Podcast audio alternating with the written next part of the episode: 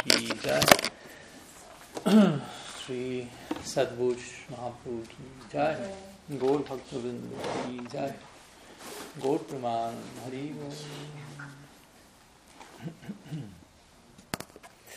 bueno, buenos días a todos, reverencias. ¿Gustó? ¿Están transmitiendo? Sí. Ok, buenos días a todos, reverencias. Bien. Entonces, como estamos continuando estos días, invitando a quien desea presentar alguna temática, una pregunta, alguna duda que puedan tener, algún tema sobre el cual quisieran que, que, nos explayemos. Invitados a ello. ¿Puedo pedir un vaso de agua, por favor? Gracias. Ujú.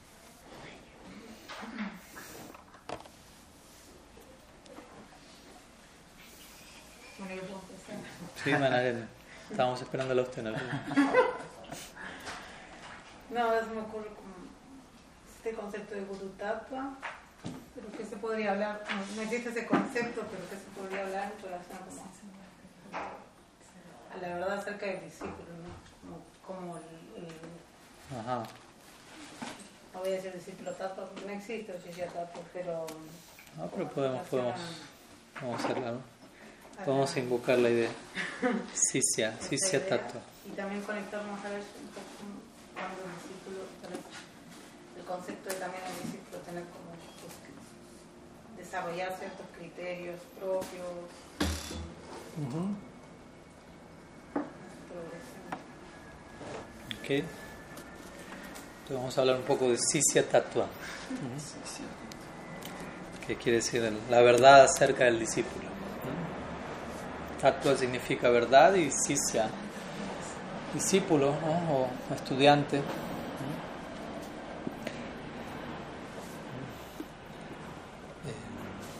Lo cual es un punto muy importante porque a veces cuando hablamos de guru, en realidad hablar de guru tattva implica hablar de, de ambas partes, de lo que hace el guru también, porque, por ejemplo, si, si alguien es un profesor de escuela, si no tiene un solo alumno, no puedes ejercer su, su, profesión como profesor. O sea, si yo soy profesor pero nunca jamás enseñé a una sola persona, necesito los estudiantes para yo ser profesor y los estudiantes necesitan el profesor para ellos ser estudiantes. ¿sí? Son dos elementos interdependientes el uno del otro. Entonces cuando yo digo guru, automáticamente estoy implicando discípulo. Si no hay discípulo, no hay guru. Y si no hay guru, no hay discípulo. Entonces, de alguna manera, hablar del discípulo es parte de... Es uno de los di- distintos elementos de guru tattva, pero también se lo puede subcategorizar como sisya tattva, ¿no? la verdad acerca del discípulo, porque a veces no se tiene tan presente esto, ¿no? Se habla de guru tattva y se, se tiende a a pensar, bueno, el guru, el guru lo es todo y el discípulo es como es llenado por la gracia del guru y no hace mucho, por decirlo así. Cuando en realidad, como hablábamos el otro día, es 50% y 50%, ¿no? En el sentido, ¿no? Entre un maestro y un discípulo, entre un profesor y un estudiante, cada cual tiene que hacer su parte, no es que el profesor lo hace todo y el estudiante solamente es llenado de la misericordia, ¿no? El estudiante tiene que hacer su parte, tiene que estudiar, tiene que prestar atención, tiene que tratar de hacer un esfuerzo por entender, tiene que aplicar la enseñanza en la práctica, tiene que hacer su rol como estudiante y el guru tiene que hacer el suyo. Como hablábamos el otro día, las cualidades del, del guru son, interesantemente, los dos versos más importantes donde se describe al maestro espiritual, en el Bhagavad Gita por un lado y en el Srimad Bhagavatam por el otro. En ese mismo verso prácticamente se habla de qué es el discípulo también, como para dar a entender esta idea, ¿no? A la hora de hablar del guru tenemos que hablar acerca del discípulo, es inevitable.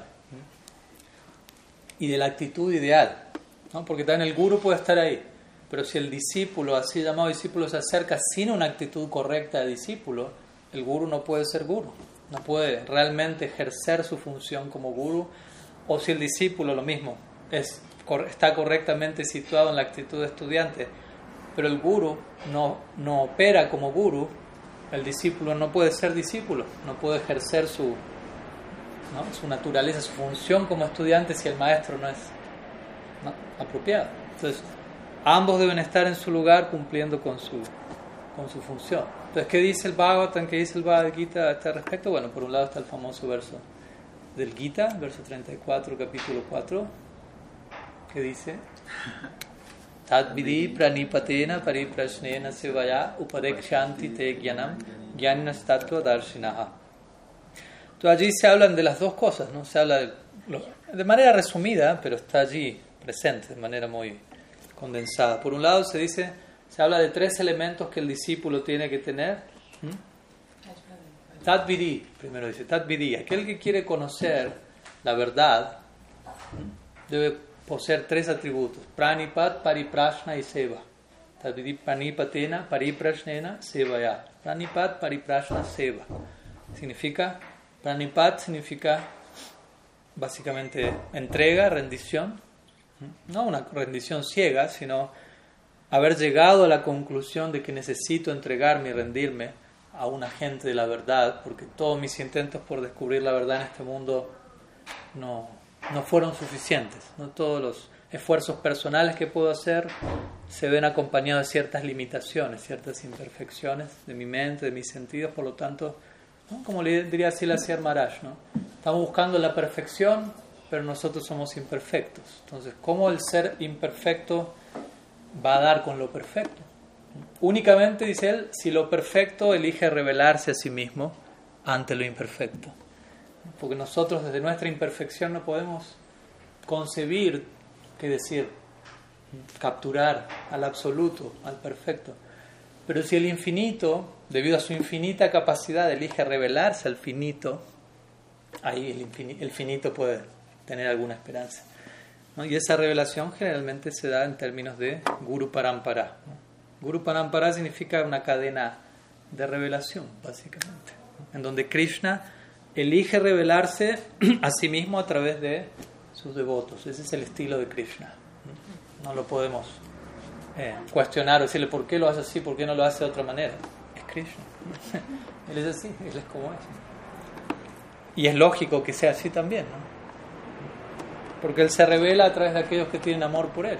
Únicamente a través del amor por Krishna podemos entender a Krishna. Entonces, Pranipat Pariprashna Seva, el primero es Pranipat, me entrego. Cuando yo entiendo la necesidad de rendir mi intelecto, mi mente, hice el máximo de mis esfuerzos y no llegué a dar con la verdad absoluta, entiendo que necesito inclinarme hasta, ante la verdad revelada. Muy importante este método, si la Jiva Goswami lo describe en sus Tatua Sandarbha, el primero de sus seis Sandarbhas, sus ensayos filosóficos. Eh, el Tatua Sandarbha es un tratado sobre todo de epistemología, cómo uno conoce lo que conoce. Entonces ahí habla de eh, Pratyaksha Anumani Shabda. Pratyaksha Anumani Shabda. Pratyaksha significa lo que yo percibo con mis sentidos, en pocas palabras, lo que se presenta concretamente en mi mundo de experiencia sensorial. Anumana significa eh, lo que yo deduzco, ¿no? como decir en portugués, inferencia. Por ejemplo, veo humo en el bosque, ah, debe haber un incendio. Como que deduzco en base a algo que veo, que percibo, saco otra conclusión. Y Shabda, Shabda significa sonido, pero sonido revelado, ¿no? un sonido que está más allá de lo que uno puede escuchar con este oído. ¿no? aquello que viene de fuentes reveladas. Fuentes reveladas significa básicamente algo que no es apourusei, se conoce, aquello que no es manufacturado por ninguna entidad viviente de este plano, sino es hablado por el Señor Supremo mismo. Shruti, básicamente. Como decimos siempre, revelación significa algo que nunca se me hubiera ocurrido, pero que cuando lo escucho, oh, hace perfecto sentido básicamente esa sería la, la idea. Nunca me hubiera imaginado el Krishna Lila, el Gora Lila, pero cuando empiezo a escuchar, cuando escucho las explicaciones filosóficas de por qué el Krishna Lila, oh, tiene sentido, pero nunca se me hubiera ocurrido. Entonces significa revelación, algo que responde a nuestra necesidad de, de, que algo sea lógico, pero algo que incluso está por encima de la lógica. como hablábamos el otro día. No es ilógico, es translógico, no es irracional, es transracional. Entonces la única manera de entrar en ese plano es inclinando nuestra cabeza. Eso es lo que dijo Brahma luego del famoso Vimohan Lila, donde las cuatro cabezas de Brahma quedaron girando, confundidas ante la, ilusión de Krishna. Y, Brahma es el, ¿cómo decirlo? No? El máximo intelectual de todo, el, de todo el universo, básicamente. ¿no? Cuatro cabezas pensando en las cuatro direcciones. Imagínense, cuatro cabezas. ¿no? Uno con uno tiene problemas, con una sola cabeza él tiene cuatro pensando profunda. Pero él ante Krishna se dio cuenta de Krishna brindaban especialmente. Más que pensar en cuatro direcciones, voy a, entender más inclinando mi cabeza en el suelo. Él dice, Gyan prayasam namanta iva. Voy a abandonar mi esfuerzo por entenderlo todo desde aquí y namanta eva. Namanta quiere decir namaskar, namaste. Voy a bajar la cabeza y por bajar la cabeza voy a entender más por ese movimiento que por tratar de pensar y pensarlo todo. Obviamente esto no significa que uno no deba pensar, que uno deba ser un descerebrado, pero, pero también uno debe saber corroborar los límites del intelecto, saber hasta dónde llega eso y, y a partir de allí en adelante saber qué método adoptar para seguir avanzando.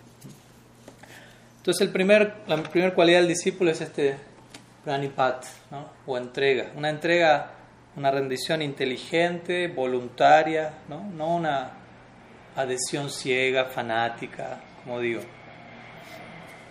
Pariprashna, pranipat pariprashna, pariprashna significa indagar humildemente, hacer preguntas, dudar ante el guru, ese es el deber del discípulo, situarse decir, yo ya sé todo, Gurudev, ya sé todo, sino siempre estar abierto a lo que puedo saber seguramente puede ser incluso conocidos de otro lugar más profundo. Solo sé que nace, básicamente, un discípulo. No como una cosa de baja autoestima, sino como una cosa de realmente entender la naturaleza de la realidad es así. Nunca me podría atrever a decir, ya lo entendí, como hablábamos allá. Ya lo entendí. Krishna mismo se sigue conociendo a sí mismo cada día más. Krishna mismo no termina de dimensionar sus propios límites. Hay un tipo de ignorancia en Krishna. ignorancia en el sentido que él todos los días descubre algo nuevo en él, en el amor de sus devotos. La realidad está en continuo eh, expansión, crecimiento. Entonces, Krishna siempre existe eternamente. A veces está esa idea, ¿no? que el absoluto es como inmanente, siempre es igual, no cambia. Y en un sentido no cambia, no es afectado por los cambios de este plano, pero sí cambia en un sentido de que él se expande y desarrolla en contacto con su Swarup Shakti. Maya Shakti no lo toca Krishna, pero su Swarup Shakti, su energía interna, Bhakti, continuamente lo vuelve más y más y más de lo que puede ser. Todos los días, a cada momento, a cada segundo, Krishna se vuelve más bello, como decíamos el otro día. Y los devotos se vuelven más entregados a esa belleza, por lo cual ellos se vuelven más bellos también.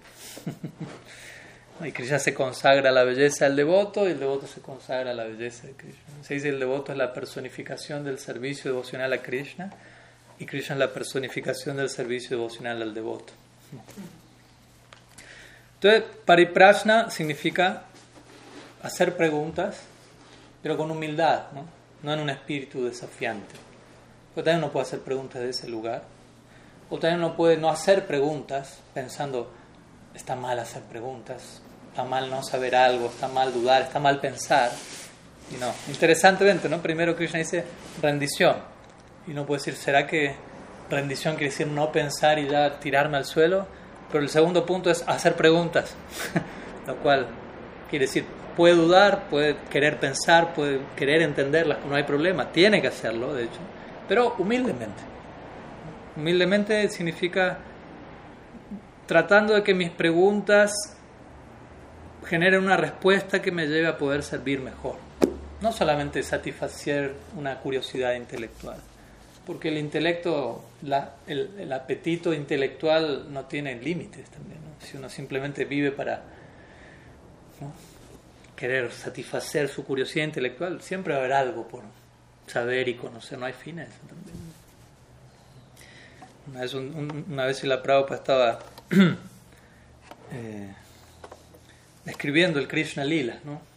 Algunos devotos, y, varios devotos como que querían entenderlo, pero demasiado desde aquí, ¿no? Entonces uno de ellos le dijo, varias cosas le decían, ¿no? Uno le dijo, me parece un poco fantasioso el Krishna Lila. Y Prabhupada le dijo, yo creo que tú eres un poco fantasioso. Como diciendo, todavía tú estás tomando la ilusión como realidad. Por lo tanto, lo más probable la realidad te parezca un poco ilusoria todavía. Entonces, primero sal de la ilusión en la que estás y después fíjate cómo te resulta el Krishna Lila. Otro le dijo, Prabhupada, pero yo estuve estudiando el Krishna Lila y y Krishna a esta hora del día está en Nandagram y a esta hora va a pastar y luego se encuentra con Srimati Radharani en Radhakunda al mediodía y luego en la tarde. Y yo estuve estudiando las distancias de un lugar al otro y no dan los tiempos, dijo.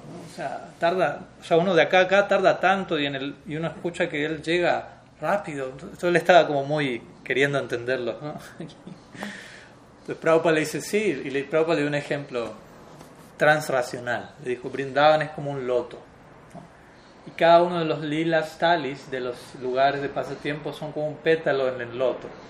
Entonces, ¿no? y cada pétalo puede estar distante del otro, pero cuando Krishna quiere ir de un lugar al otro, ¿no? lo que hace el pétalo es cerrarse, ¿no? pues Krishna pasa de un lugar al otro. Luego el pétalo se abre, luego se cierra y Krishna. que de vuelta no es una explicación lógica, pero es una manera de para decirle, trata de ir más allá de esto. ¿no? De hecho, una vez un doctor también le decía a Prabhupada, pero en el mundo espiritual van al baño, comen, tienen que evacuar. No, como que estaba demasiado proyectando su experiencia aquí y allá. El Prabhupada en un punto ya le dijo, ¿por qué no vas tú hasta allá y lo averiguas por ti mismo? Le dijo. Como diciendo, hasta un punto desde aquí vas a poderlo entender. La, la, forma final de entenderla es estar ahí. Decir, oh, ahora entiendo. Porque si no, lo único que hacemos es lo que se llama Atmavan Manjati Jagat, ¿no? proyectar nuestra experiencia relativa al plano absoluto, lo cual es, es delicado, porque podemos relativizar lo absoluto porque estemos quizás absolutizando lo relativo ahora aquí. ¿no? Me acuerdo una vez también un devoto le preguntó a la señora Tripurari Maharaj, le dijo, ¿hay sexo real en el mundo espiritual? Pero real, real. ¿no? Le preguntaba, ¿sexo real en el mundo espiritual? Y él le dijo, tú no entiendes, aquí no hay sexo real. todo lo que es real es allá. Lo que tú, porque él preguntaba, ¿es real? ¿Hay real allá? Pensando, esto es real acá. Él dijo, no, lo que tú conoces aquí no es real. lo otro es real, lo que no conoces. como para tratar de alguna manera, ¿no? el rol del guru es como ayudar al discípulo a a cambiar, como decíamos el otro día, de ángulo de visión y a entender, ¿no? la realidad puede ser abordada de otra perspectiva. Entonces, por un lado, el discípulo debe entender ese punto, debe entender los límites, su capacidad de rendir eso y abrirse a la revelación, pero por otro lado, si hay dudas, uno tiene que preguntar todas las veces que sea necesaria con humildad. Y si incluso a uno le cuesta entender algo, tiene que volver a preguntar, no hay que tener vergüenza ni miedo. Hacer preguntas es muy importante. Todos los, los escritos centrales nuestros son basados en intercambio de pregunta y respuesta. ¿no? Krishna con Arjuna, el Bhagavad Gita, Sukadeva con Maharaj Pariksit, Mahaprabhu con Ramananda Roy, etc. Pero de vuelta, el propósito de esas preguntas es que la respuesta sea de, volcada al servicio. Por eso el tercer punto es Pranipat Pariprashna Seva. Seva. Seva viene al final, no viene al comienzo. ¿no? A veces uno dice, oh, voy a hacer servicio. Como si fuese algo fácil o barato. En realidad, Seva no significa hacer cosas. Seva significa la traducción del término Seva, que uno traduce como servicio porque a veces las palabras en sánscrito uno no las puede traducir en una palabra. A veces se intenta, pero no, no, no es tan fiel la traducción muchas veces. El idioma es diferente. Pero Seva sería algo así como como dar placer al objeto de nuestro afecto. Eso es seva. Que a veces no es lo mismo que uno entiende cuando dice servicio. voy a hacer servicio. En realidad quiere decir, voy a darle placer al objeto de mi afecto. Entonces, yo me rindo ante el guru, yo hago preguntas inteligentes, humildes, escucho la respuesta y con eso trato de volcarlo en diferentes actividades con la, la esperanza de dar placer al objeto de mi afecto, Sri Guru mismo, eventualmente, Sri Krishna Vaishnava. Entonces, en ese verso del Gita se dan esos tres pautas del discípulo, ¿no? Tadvidi pranipatena pariprashnena sivaya upadek shanti te gyanam gyaninas tattva darshinaha.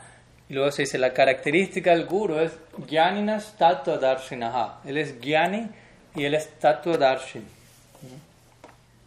Que es, gyani en este caso significa él posee conocimiento de las escrituras, escrituras reveladas, gyani Gyani no significa en este caso él es un seguidor del Gyan Marg de, de Sankaracharya, sino que él posee conocimiento.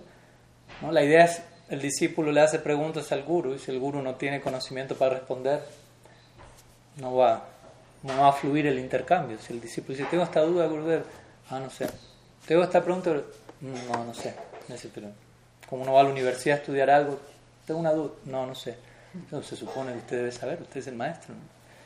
Entonces, Gyani, el guru debe tener conocimiento teórico y conocimiento realizado. ¿no? Gyan, Vigyan, si se quiere. ¿no? solo incluso el guru debe tener conocimiento de las escrituras. ¿no? Vishwanath Chakrabarti Thakur describe también en el Bhagavatam.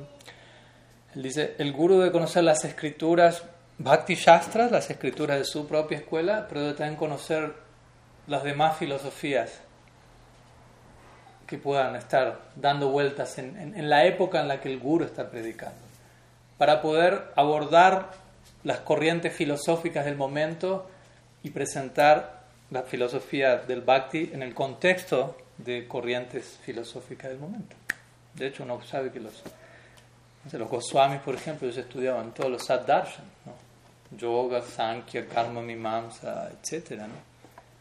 no porque eran su línea, pero para presentar su filosofía en contexto y todo. Claro, quizás no todos tengan la capacidad de hacer eso, pero generalmente un guru debe representar su filosofía en el contexto de las corrientes de pensamiento contemporáneas. Quizás para un guru occidental hoy en día, más que estudiar los Sad Darshan, que también se puede hacer, uno puede estar consciente de, las, de los descubrimientos de la comunidad científica y de cómo abordar. Diferentes situaciones de escuela filosófica de hoy en día para porque llegan argumentos, llegan preguntas, llegan desafíos y el guru debe saber responder en un lenguaje adaptado a tiempo, lugar y circunstancias también. Uno ve que los Goswamis y nuestros acharas hicieron ese trabajo, no es fácil. Entonces el guru es tiene conocimiento amplio, no solo de las escrituras, sino de otros tipos de conocimiento del momento.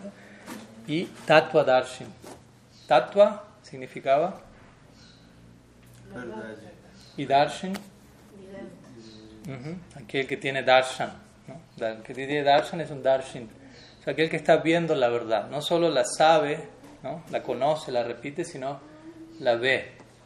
Recordemos, Darshan significaba, por un lado, ver, o que algo más bien se revela ante uno y uno lo ve. Y Darshan significa filosofía también. De ahí tenemos los Sad Darshans. Entonces, Darshan significa filosofía, pero la filosofía debidamente aplicada, procesada, lleva a un tipo de visión de la realidad. ¿Mm? No es un mero ejercicio intelectual.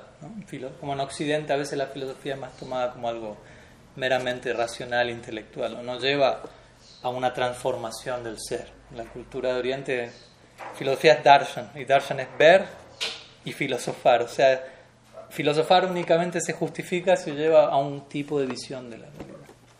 Entonces el guru tiene que tener, en otras palabras, conocimiento teórico, conocimiento realizado de la realidad. Y en el Bhagavatam encontramos un verso similar, ¿no? un verso muy parecido, que es el verso más importante donde se habla del guru, Tasmat Gurum Prapadita Ignasu Shriyautamam Shabde Parichanishnatam Brahmaniu Pashamasrayam. Muy parecido a del Bhagavad Gita, básicamente. Tashmat se dice aquí, por lo tanto, aquella persona que, ha comprobado lo impermanente de este plano, etcétera, etcétera, gurum prapadyata, debe rendirse a un guru. Tad gurum, ¿no? Tad vidi pranipatena, es parecido. Prapadyata, pranipatena, rendirse un guru. Tad gurum, eh, tasmat gurum jignyasu sreya utamam. Ahí se habla de vuelta del discípulo. Jignyasu, ¿qué quiere decir jignyasu? Atato Brahma Jignasa. ¿no? Indagar. ¿no? Entonces esa persona debe ser alguien que indaga Sreya Uttamam, en el más elevado beneficio de la vida, ¿no? o en otras palabras, en la meta última de la existencia. Ese es el espíritu del discípulo, ese, ese compromiso le, corresponde al discípulo. Él debe acercarse a su guru con una disposición a indagar en la meta última de la vida. No entendiendo mi maestro, si yo me acerco a un maestro espiritual, no es para que me resuelva situaciones financieras, para que sea un asesor matrimonial, eh, para que me, sea mi psicólogo. No, todo eso quizás lo necesito resolver con otros profesionales. Yo me acerco a Sri Guru buscando Shreya Uttam, que quiere decir el máximo beneficio de la vida, Krishna Prem. Entonces el guru me va a instruir en esa dirección. No, el guru no necesita ser experto en, arquitectura, contaduría. No, no, no, esperemos todo de una misma persona. Pero sí tiene que especializarse en el área que está enseñando. Entonces, Jignasu Sreya Uttamam, el, discípulo debe rendirse al guru y acercarse con este espíritu de indagación, de vuelta. Pariprashnena, indagación humilde. Y. Eh, Shabde pare chanishnatam brahmani upashamasran. Shabde, Shabde quiere decir sonido. Él debe estar familiarizado con el sonido, el guru. O sea, quiere decir con, con la revelación, con las escrituras. Pare chanishnatam. Pare quiere decir debe estar, tiene la realización de Param, Param Brahman, de Bhagavan, de Krishna. Chanishnatam brahmani upashamasran. Y debe estar eh, libre de todas las upasamasrayam. Quiere decir, upasa asrayam. Asraya quiere decir refugio.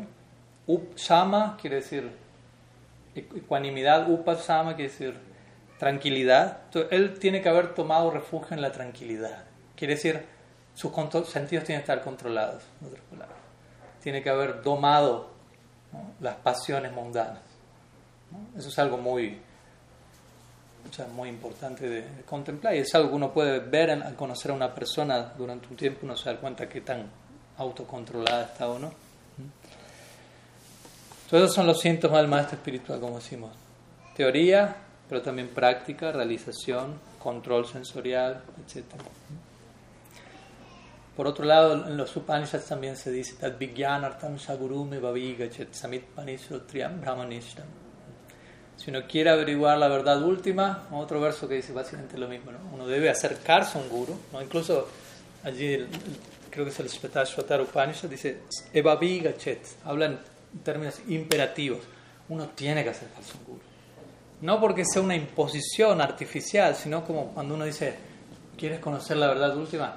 Tienes que acercarte a un guru, como diciendo, no hay otra forma, tienes que hacerlo en esa dirección. Si es que quieres indagar en Vijnanartam, ¿no? obtener sabiduría de la realidad última.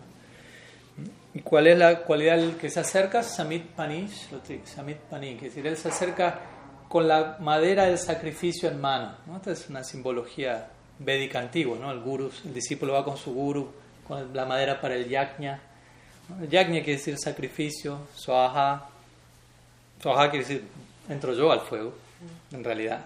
Aunque no lo hagamos literalmente, no van a tener que entrar al fuego el viernes, tranquilo. Pero swaha significa entrego mi ser, básicamente. ¿no? Saranagati. ¿no?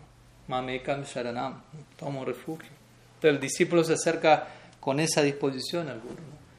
Samit Panit Shrotriyam Brahmanishtam. Y el guru es Shrotriyam Brahmanishtam. Shrotriyam está familiarizado con Shruti, con el mensaje revelado, Brahmanishtam. Firme, Nishtam en Brahman. Está, está afianzado en el espíritu. Entonces vemos, por todos lados donde uno vea, los versos más importantes que hablan de las cualidades del guru, hablan de las cualidades del discípulo. El uno es inseparable del otro. Porque estrictamente hablando, ¿no? Un verdadero guru es el que se va a sentir un discípulo. O sea, un verdadero guru no se va a sentir guru. Él se va a sentir discípulo de su guru. Como una vez dijo Gurudeva Tulananda, él dijo, cada vez que yo inicio a alguien, más que yo sentir que estoy aceptando discípulos, yo siento que mi Gurudev está viniendo a ocuparme en servicio en la forma de esas, esas almas. Entonces, más que yo sentir que acepto un discípulo, siento que estoy aceptando más y más a mi Gurudev. Me vuelvo más y más discípulo. Aunque por fuera parece me vuelvo más guru porque tengo más discípulos. Pero en el foro interno me vuelvo más discípulo porque todos ellos son enviados de mi Gurudev. Entonces lo estoy sirviendo a él a través de ellos. ¿Entiendes? Ese es el humor de un verdadero guru. Mis discípulos no son ni mis ni discípulos. Ese es un punto importante también. Un guru nunca debe pensar los discípulos son su propiedad. Él es mío. Yo, soy su dueño. Pueden hacer lo que yo les digo. No, eso no es así. De vuelta ya son expansiones de mi propio Gurudev que llegan a probarme, a ocuparme en servicio están por encima mío. Aunque por fuera tengo que tomar a veces un humor de educarlos y parece estoy por encima, solo lo hago para servirlos. Así como un padre puede educar al hijo, pero ojalá internamente lo hace un humor de servicio. Entonces el rol del guru es, es servir el srada del discípulo, como hablábamos el otro día. ¿no? Nada más y nada menos. El rol del guru es asistir la fe del aspirante servirla, nutrirla. Incluso y si en algún momento el guru encuentra, oh, por alguna razón no soy capaz de servir la fe de ese discípulo más, por algo que falla en o que falla en lo que sea, él va a pensar, ¿de qué manera, qué arreglo puedo hacer para que ese discípulo siga nutriendo su fe? Quizás yendo con otro guru, no hay problema. El, el guru va a estar preocupado, ¿cómo hago para que el discípulo avance lo más posible? No necesariamente tiene que ser siempre con uno. ¿Se entiende? Pero si el guru piensa, él es mi discípulo, mi dueño, yo no lo voy a mandar a ningún lado, se queda con un problema. Pero verdaderamente el guru es un discípulo, un sirviente de, del srada, del discípulo. Él ve, al discípulo, en realidad ve una manifestación divina de la fe que el guru va a adorar y va a ver cómo puede servir de la mejor manera. Ese realmente es el espíritu de un guru. Y ahí uno ve, es un sirviente, el guru es un sirviente. Y el verdadero discípulo es guru. Si realmente uno se vuelve un verdadero discípulo, uno se vuelve, con su ejemplo, con su actitud, se vuelve maestro. Entonces, a lo que voy con esto es, el verdadero guru se siente discípulo. Y el verdadero discípulo, no es que se siente guru, pero se vuelve un guru por su manera de ser tan buen discípulo. Entonces, en un punto guru y discípulo terminan siendo sinónimos. El verdadero guru va a ser el mejor discípulo. Y el verdadero discípulo va a ser todo un guru. Entonces en un punto se vuelven realidades sinónimas entre sí. Ahora bien, uno como, como discípulo, como decíamos hace un rato, tiene un, un, compromiso. No es que Gurudev es, pues también puede ser una, una, especie de abuso, ¿no? Es decir, Gurudev es tan misericordioso, tan increíble, que, que, lo hace todo, me da todo y yo no tengo que hacer mucho. Y por fuera parece, wow, cómo está glorificando a su maestro, qué rendido que está, pero en el fondo quizás es una excusa para uno no dar el 100% de uno como, como discípulo.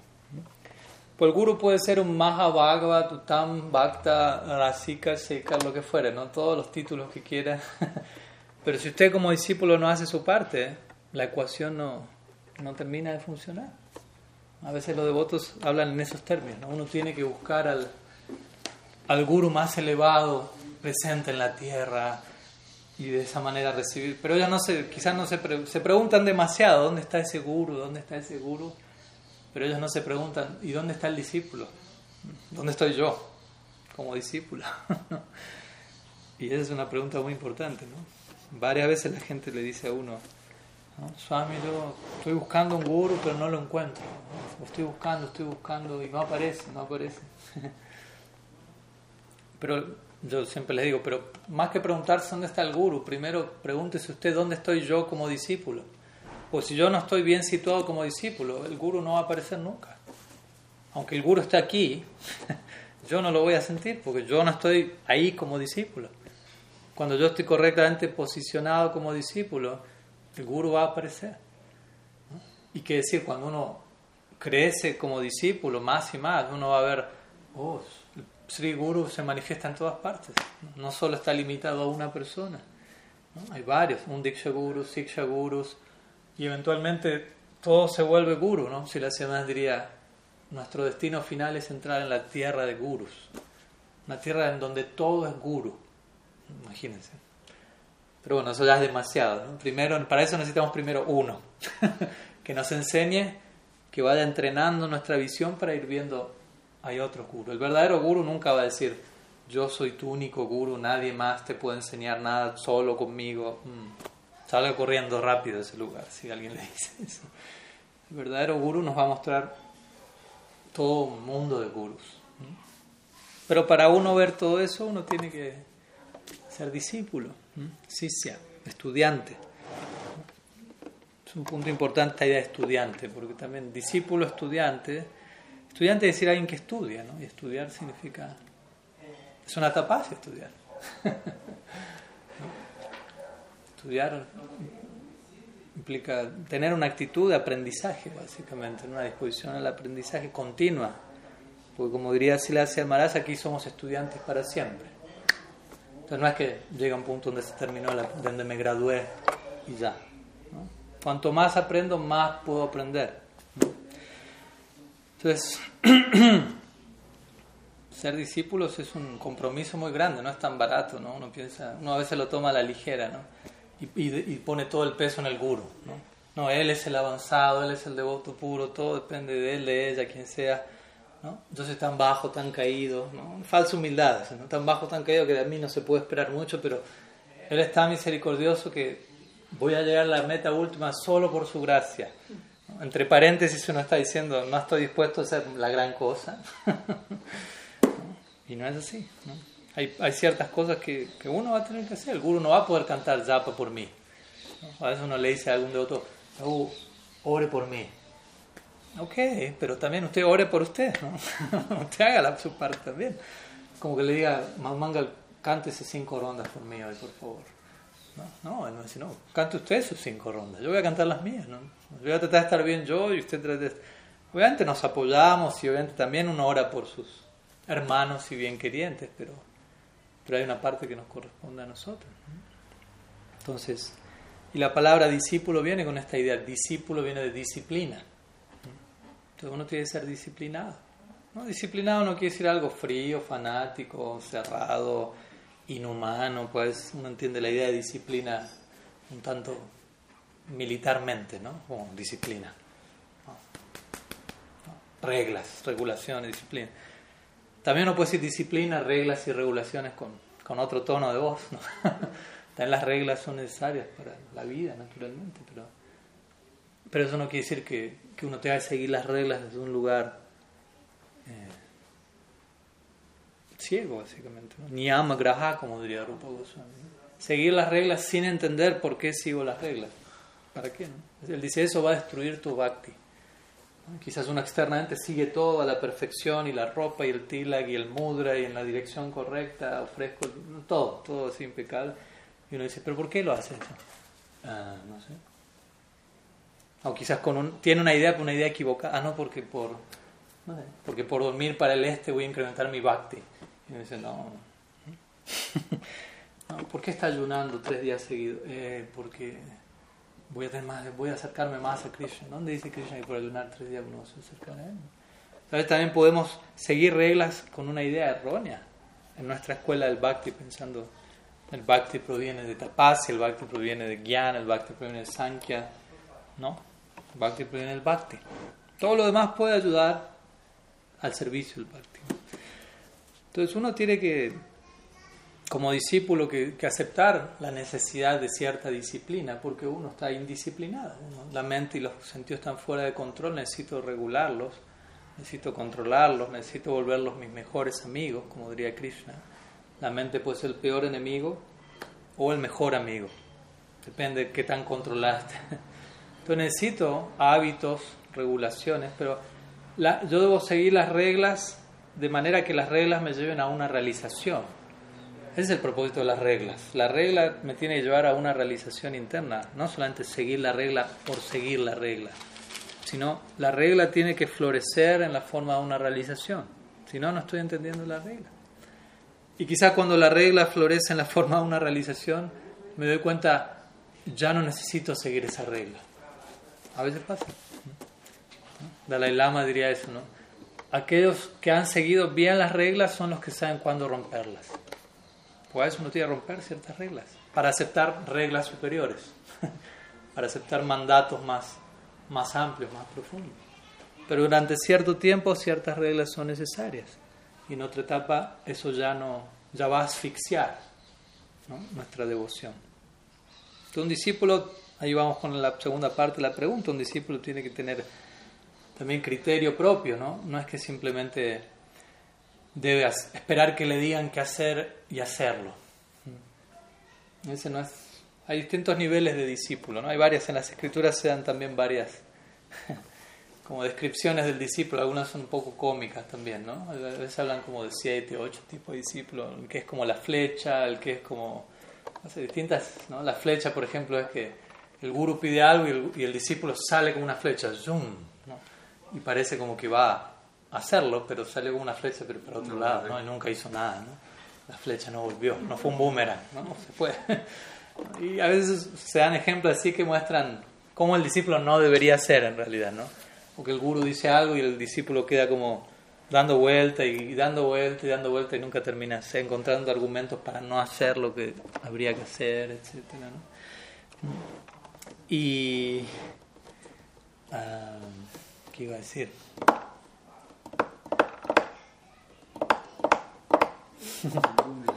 No, no, antes, antes de los ejemplos, ¿no? En relación al, tema del discípulo, el criterio. Ah, bueno, ya volverán, Krishna es el recuerdo, es el olvido también. 15, 15.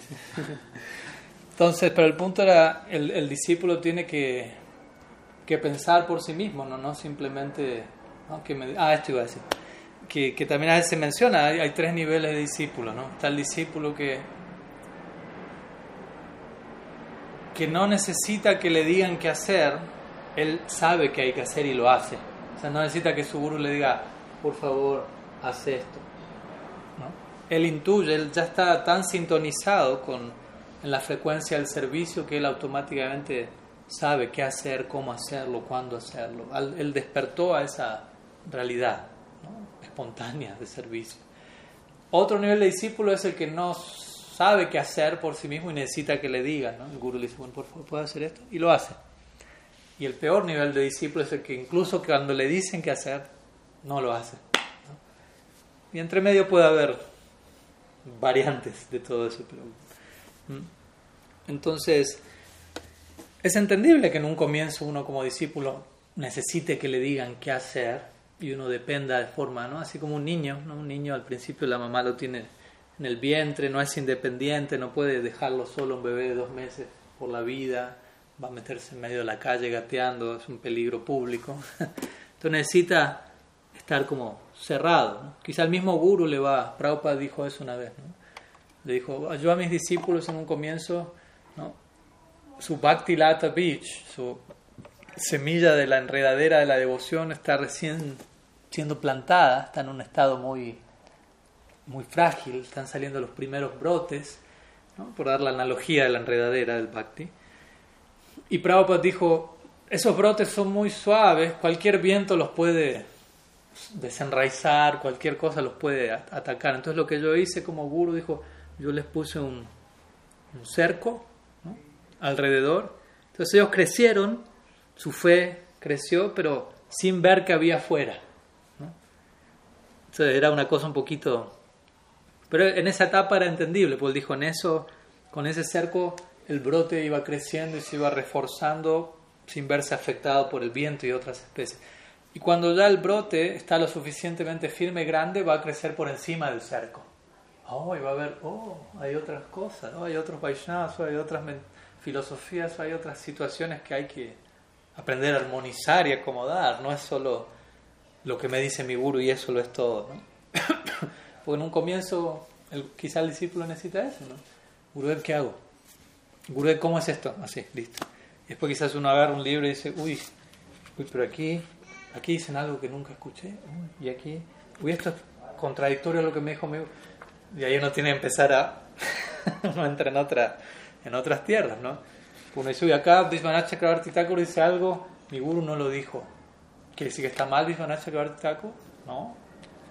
Pero, uy, y acá dice algo que es lo contrario a lo que mi guru dijo. Y uno dice, ¿cuál de los dos está mal?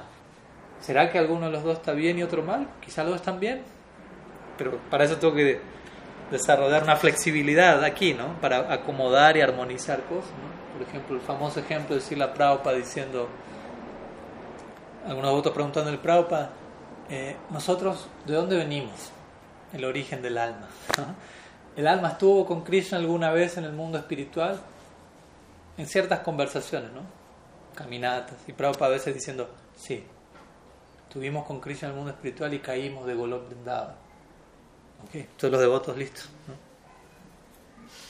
Ya está. O la, la, respuesta a esa pregunta es esa. Pero después, ¿no? Una, un, agarrado el Srimad Bhagavatam, séptimo canto, Yudhishthir Maharaj preguntándole a Narad Muni, ¿puede caer alguien de Vaikunta? ¿no? El famoso para el tiempo donde Jai Vijay caen de Vaikunta. La respuesta de Nara Muni es no, nadie cae de Vaikunta. Y Prabhupada en el comentario pone, nadie cae de, de Vaikunta, que si nadie cae del mundo espiritual. Pero dice, pero si hace dos meses Prabhupada en la caminata le dijo a tal devoto que uno venía del mundo espiritual. Y acá dice que no, cae del mundo espiritual. Entonces, ¿qué hago? ¿Me quedo con la respuesta que más me gusta o trato de encontrar la siddhanta, ¿no? la conclusión perfecta? Pero si una de las dos es la conclusión perfecta, ¿por qué dijo el otro? Y ahí tengo que empezar a, desarrollar todo este ejercicio de armonización. No, le dijo eso porque en ese momento ese devoto no podía entender otra cosa. Así como un niño le dice al papá, papá, ¿de dónde vengo? Y el niño tiene dos años. Y el papá le dice, te trajo una cigüeña que puso por la chimenea. Y el niño, ah, listo. Porque para esa edad no le puede explicar todo el proceso del embarazo, es too much para el niño Entonces te trajo una cigüeña, chimenea, listo, está. Suficiente en esa etapa.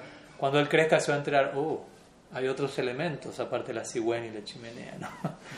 Y no es que papá me mintió, simplemente papá me protegió porque en esa época no podía entender.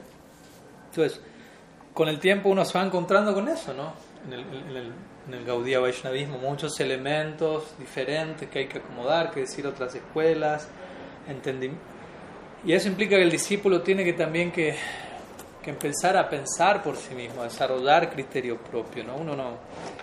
O sea, estar entregado a Krishna, al Guru, no significa ser un autómata, ¿no? Alguien que no piensa, ¿no? Porque hace todo de corazón. O sea, ¿qué es todo de corazón? hay que pensar, ¿no? para hacer todo de corazón realmente significa que usamos nuestra cabeza al máximo de nuestras capacidades, al servicio del corazón. llegar a hacer todo de corazón significa estar en Goloka aprendado, no es algo barato.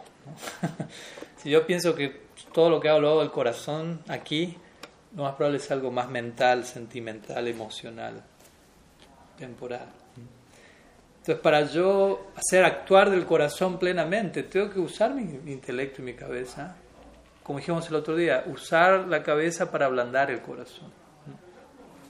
Entonces llega una etapa en donde el discípulo tiene que, entrar en eso. Quizás no todos, quizás en un comienzo ciertos discípulos van a ser más fanáticos, más sectarios, pero necesitan eso en esa etapa, necesitan ser neófitos. Es una de las tres variantes de, devotos, a grosso modo, ¿no? Hay variantes entre Canista, quiere decir neófito. No es problema ser neófito. Hay que pasar por esa etapa. Es como decir, no hay problema ser un, como decíamos el otro día, un niño inmaduro.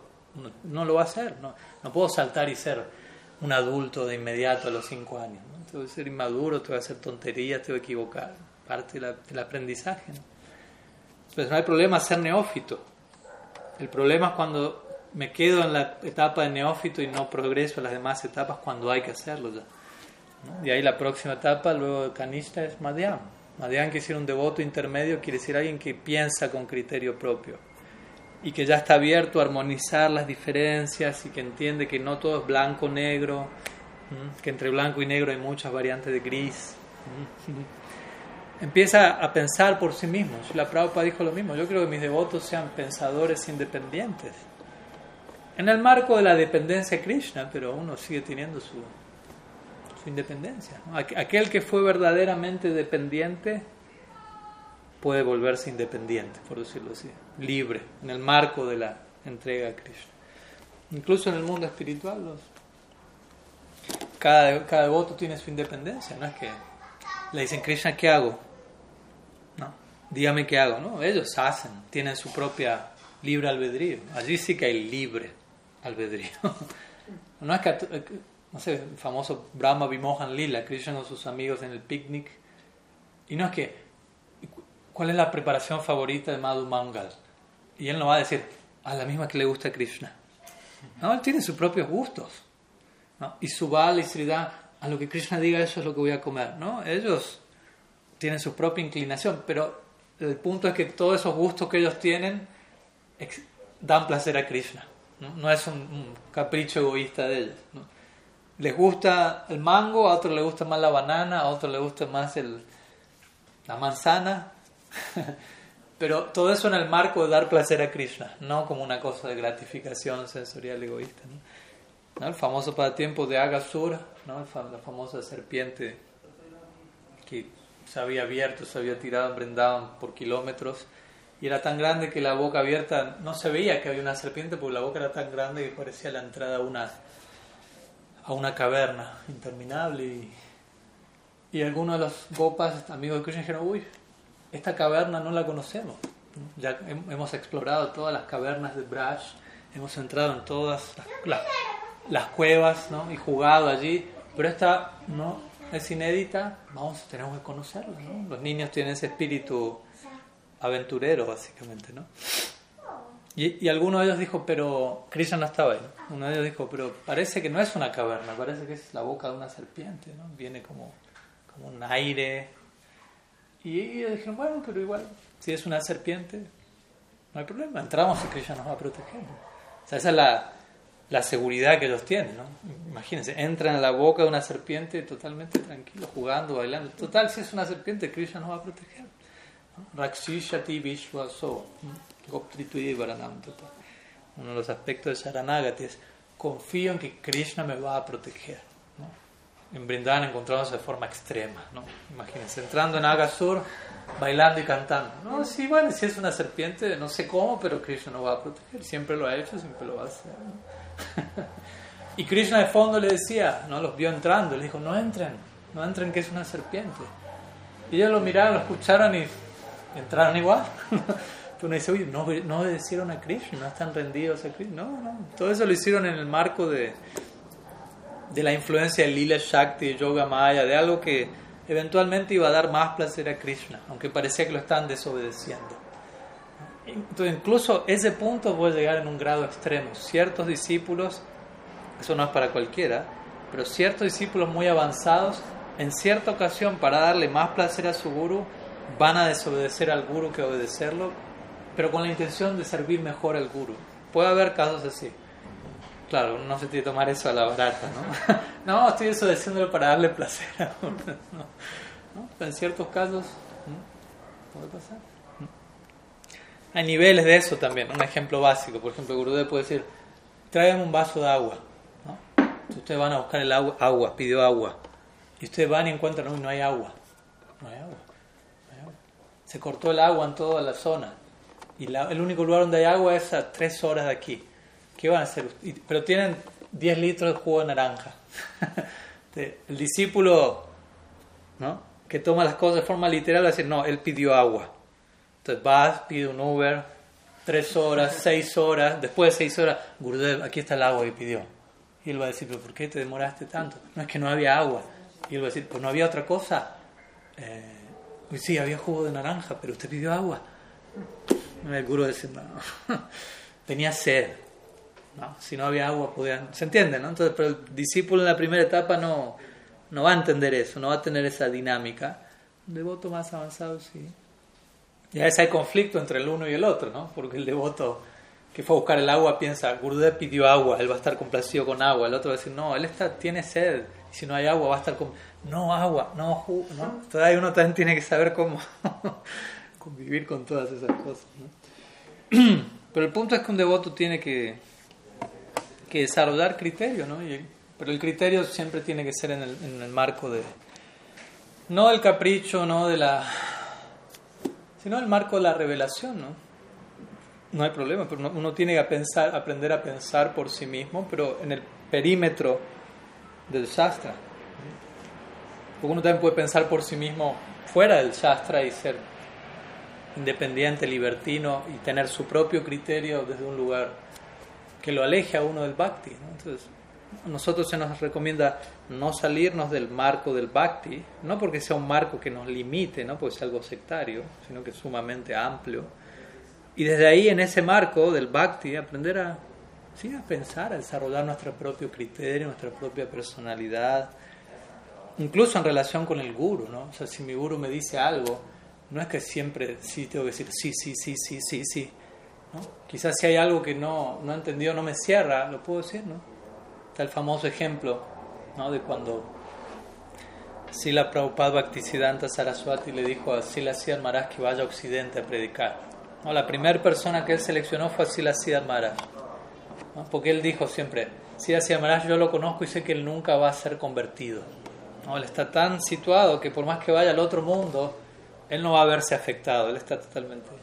Él le planteó a Sila Siddhar Maharaj ir a Occidente a predicar en esa época, donde todavía obviamente no había ido Sila Prabhupada, todavía no ha ido Bhakti Hridai Bon Maharaj, Bhakti Vilas eh, Bhakti Sananga Goswami Maharaj, Pradip Tirtha Maharaj, nadie. Entonces Maharaj le dijo, Gurudev, tengo tres puntos para argumentar a su, a su propuesta.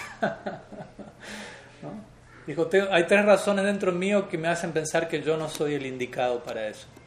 Pero él lo, él lo decía pensando en quién podría ser el mejor para que eso que usted quiere se realice de la mejor manera. No es que le estaba escapando de eso. Entonces le dijo, primero, mi inglés no es muy bueno. ¿no? Mi voz no es muy clara. ¿No? no creo que pueda ser capaz de darme a entender claramente a una audiencia occidental. Primero él dijo eso, Prabhupada Bhaktisiddhanta no, no estaba convencido todavía con esa respuesta. Segundo le dijo, mi naturaleza no es tanto de vanguardia, sino de retaguardia, dijo Silas Maharaj. Mi humor es más eh, introvertido, no tanto de ir y salir a conquistar el mundo y liderar una campaña. Entonces no siento que quizás sea yo la persona. Tampoco seguía convencido con eso Prabhupada Bhaktisiddhanta, aunque aceptaba los puntos, pero... y el tercer punto, Silas Maharaj le dijo es... Gurudev, yo no sé cuánto tiempo más usted va a seguir en este mundo, y yo personalmente siento mucha inclinación a estar cerca de usted y poder como capturar todo lo que viene de usted, para de alguna manera luego extenderlo a otros. Y con ese punto es que Bhaktisiddhanta Sarvati se convenció.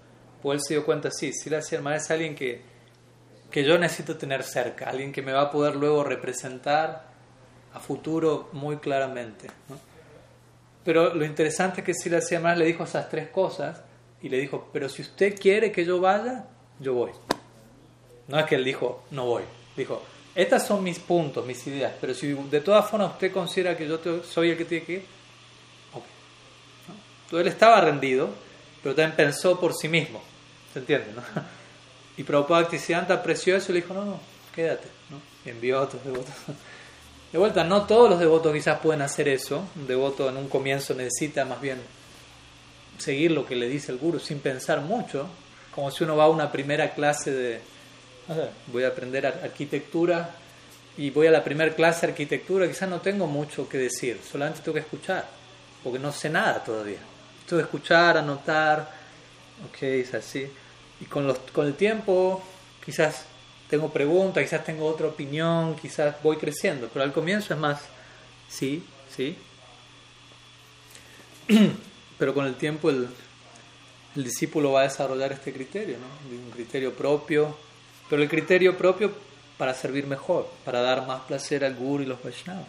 Aunque eso por fuera pueda tomar la forma de aparente desobediencia, como este caso, o tomar cierta distancia de ciertas personas, de todo puede pasar. ¿no? ¿No?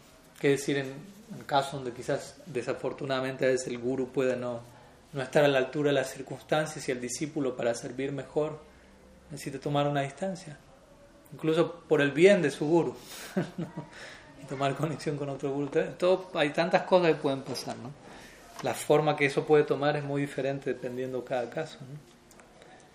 Pero sí, uno tiene como discípulo el compromiso de pensar por sí mismo, ¿no? Una vez lo dijo eso Silasya Maharaj, ¿no? Tenemos el, el, el, ¿cómo decirlo, no? Tenemos la la enorme responsabilidad de lidiar con la carga de tener un criterio propio, ¿no? Eso no es fácil. Es más fácil que alguien más piense por nosotros y nos diga qué hacer y yo lo hago. Es como más cómodo que decir, piense por usted mismo. Pero el guru también tiene que enseñar al discípulo a pensar por sí mismo. Al principio no, al principio quizás el discípulo, el guru no lo va a dejar pensar mucho al discípulo porque sabe, si lo dejo pensar se va para cualquier lado. Te lo va a decir, esto es así, esto es así, esto es así, hágalo. Y lo hace y, ah, funciona. La fe Pero con el tiempo el guru va a decir, ¿qué opinas de esto? Y el discípulo es como, no, no, usted dígame qué opina, yo sigo. No, no, quiero escuchar tu opinión. ¿No? Y tiene que pensar por sí mismo. y eso es importante, el guru también tiene que invitar al diálogo, ¿no? por el bien del guru también, porque si no el guru se puede mal acostumbrar a solamente tener discípulos que digan que sí a todo. ¿Se entiende? Eso también es peligroso para el guru, solo rodeado de personas que, sí, Gurudev, ya Gurudev, todo lo que usted diga, estoy rendido a usted, no pienso, dígame qué hacer. No, él también tiene que rodearse de discípulos más maduros, más progresivos, que tengan criterio propio, incluso puedan tener opiniones diferentes a la del guru, pero presentarlas en un marco respetuoso y de servicio. El guru debe estar acompañado no solo de discípulos avanzados de ese tipo, sino de hermanos espirituales que también lo aconsejen como amigos desde otro lado, porque también es fácil estar, ser, ocupar un el rol de guru y tener, estar rodeado de, de niños, básicamente, ¿no? de niños que no crecen y que no quieren crecer y se mantienen, ya Gurudev, ¿qué hago? ¿Qué hago? Usted dígame, yo lo hago, soy muy feliz con solamente hacer eso. Y quizás es cómodo para el discípulo y se vuelve cómodo para el guru, pero es una comodidad que es peligrosa con el tiempo, genera la, no sé, muchas cosas no muy favorables. Entonces, es una manera que el discípulo desarrolle criterio propio, es un desafío para el discípulo y es un desafío para el guru, porque es como un papá, un papá tiene el niño y el niño al principio no, no dice mucho, no piensa mucho, es un bebé, un año, llora, pero bueno, no, hace, no dice nada demasiado. Cuando empieza a crecer, empieza a, tener, a desarrollar su personalidad, su carácter, su criterio propio y y a veces no estamos de acuerdo, nos peleamos, me desafía, más incómodo para el ego, incómodo, pero es algo que invita a crecer más también. somos sacados de la zona de confort. Generalmente nos gustan los bebés mucho porque tampoco nos desafían demasiado. O un animal, ay, qué lindo el perrito, qué lindo el gatito, porque nunca va a venir y me va a decir, ¿sabe qué? Yo opino distinto a usted en este tema. Pero cuando un bebito crece y empieza a pensar y a opinar, y ahí ya nos saca de la zona de confort y ahí, y ahí es donde tenemos que aprender a querer más a esa persona. Es lo mismo en relación a guru y discípulo. El guru es como padre, los discípulos son como hijos. Los hijos van creciendo, tienen que crecer, tienen que volverse adultos, tienen que pensar por sí mismos, tienen que ser independientes.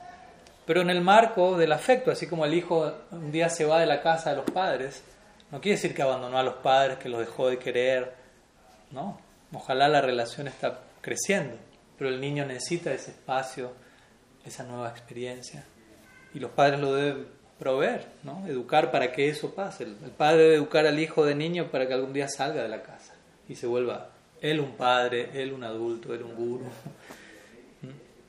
Si el padre quiere a su hijo todo el día en la casa, en el cuartito, no, hijo, tú no hagas nada, yo te doy todo, yo te doy todo, y tú te quedas conmigo toda la vida y así somos los dos felices. Eso es algo enfermizo. ¿no? lo mismo guru-discípulo. ¿no? Una vez diría eso, creo que fue Narasimha Maharaj o Silasya Maharaj, creo que Silasya Maharaj, dijo, hay gurus de discípulos y hay gurus de gurus. ¿no? En otras palabras, hay gurus que solo hacen discípulos, pero no, los no vuelven a sus discípulos gurus, los mantienen como discípulos, como niños, y él ellos como gurus. Pero hay otros que son gurus de gurus, gurus que realmente hacen que sus discípulos crezcan, maduren y se vuelvan ellos gurus. ¿Mm? Y obviamente la idea es, lo ideal es este segundo caso. ¿Mm? Pues sí, tenemos el compromiso de desarrollar un criterio propio como discípulos y necesitamos ser guiados por personas que nos inviten a desarrollar ese criterio propio también, que lo promuevan, que lo animen. ¿no? Diksha, Siksha, Guru. Necesitamos un entorno que nos nutra, que, sea progresivo, dinámico en ese sentido. Que nos inviten a pensar, que nos inviten a dudar sanamente, de forma que nuestra fe crezca de forma inteligente. Tenemos que tener una fe inteligente, no una fe ciega. Entonces, para eso necesitamos ser sacados de la zona de confort, aprender a pensar, ser puestos a prueba. No hay problema, así debe ser. En fin, algunas ideas sobre el tema. Se puede hablar más, pero no sé si se entiende. Si hay alguna pregunta antes de terminar relacionada a lo que hablamos hasta ahora. Pueden hacer preguntas, pueden pensar por ustedes mismos, no hay problema.